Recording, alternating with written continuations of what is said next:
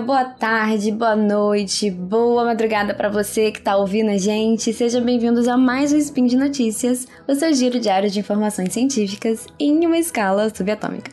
Meu nome é Camila Esperança, hoje é dia 26 de julho e hoje nós vamos falar sobre o queridinho de todo mundo, o nosso querido telescópio Hubble que voltou à ativa depois de um mês de sufoco. Então aguenta aí que depois da vinheta a gente fala mais sobre isso. Speed Notícias.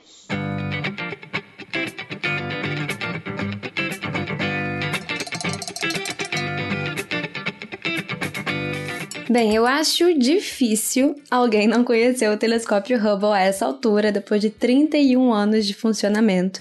Mas você que não sabe, o Hubble foi lançado em 1990 ele, na verdade, não tinha essa expectativa de vida, então é incrível que ele ainda esteja nativa fazendo observações de ponta. É, é um, um grande presente da astronomia, com certeza.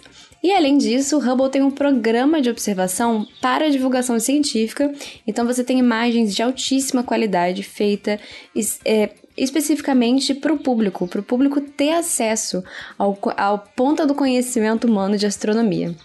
Então, o Hubble é queridinho não só dos astrônomos e astrônomas, mas acho que de todo entusiasta de astronomia.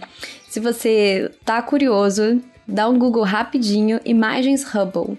Provavelmente as melhores imagens de astronomia que você já viu vieram do Hubble. Então, assim, tava todo mundo muito tenso durante esse mês.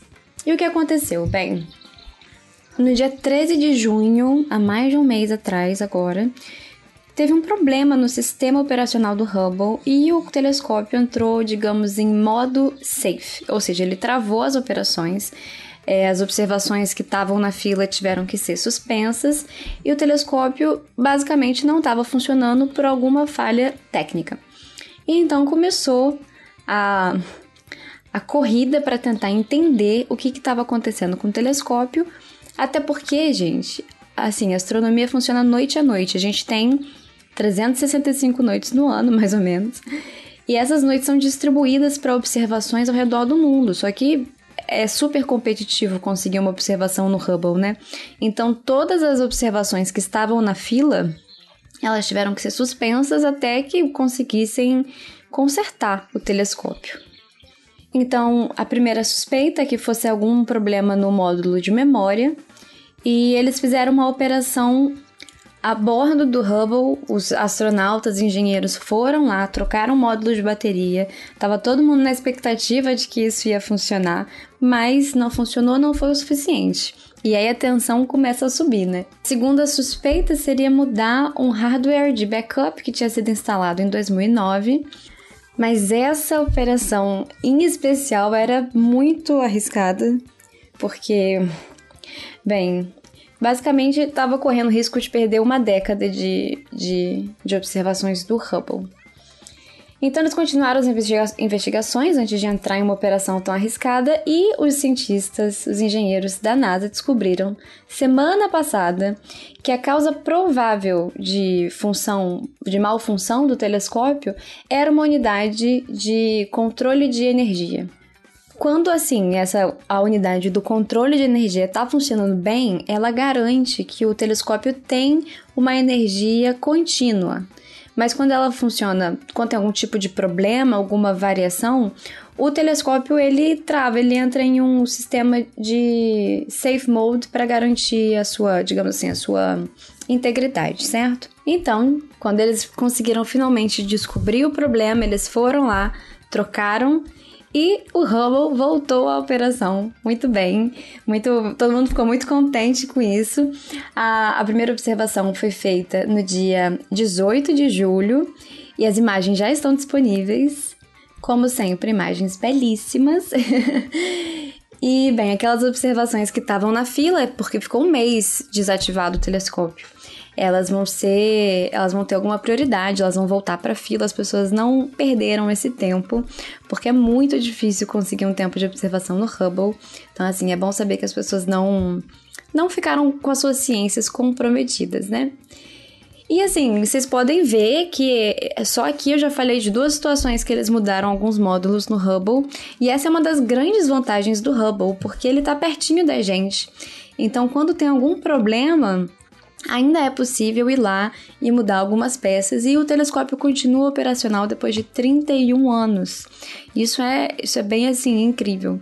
Aliás, o Hubble, ele sempre foi uma grande promessa e quando ele foi lançado, foi uma grande decepção, digamos assim, as primeiras imagens, porque todo mundo esperava imagens incríveis, mas as primeiras imagens foi uma grande decepção. Elas estavam todas meio borradas, meio fora de foco.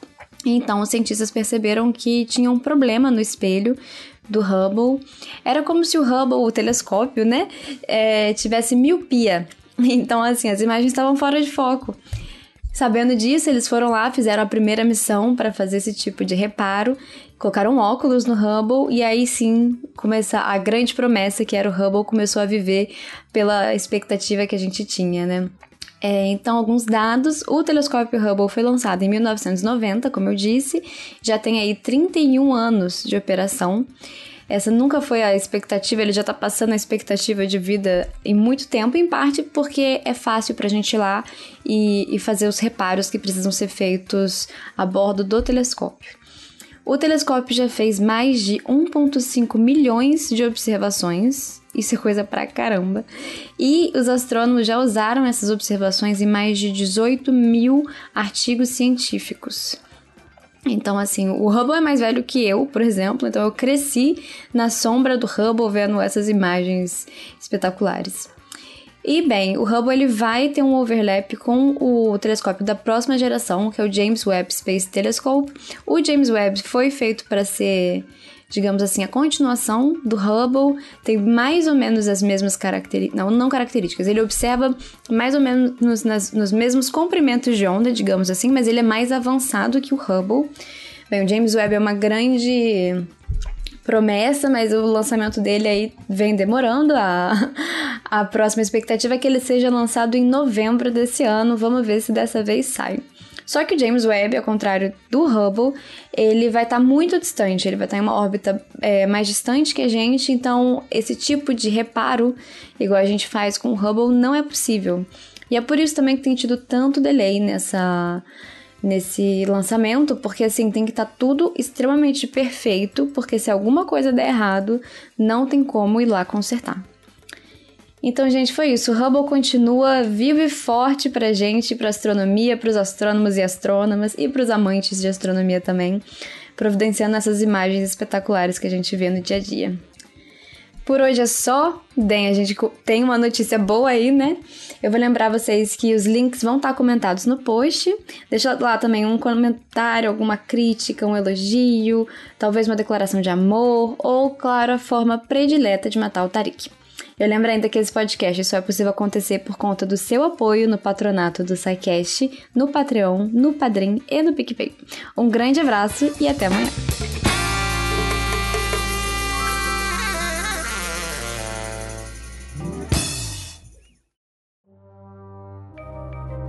Este programa foi produzido por Mentes Deviantes. deviante.com.br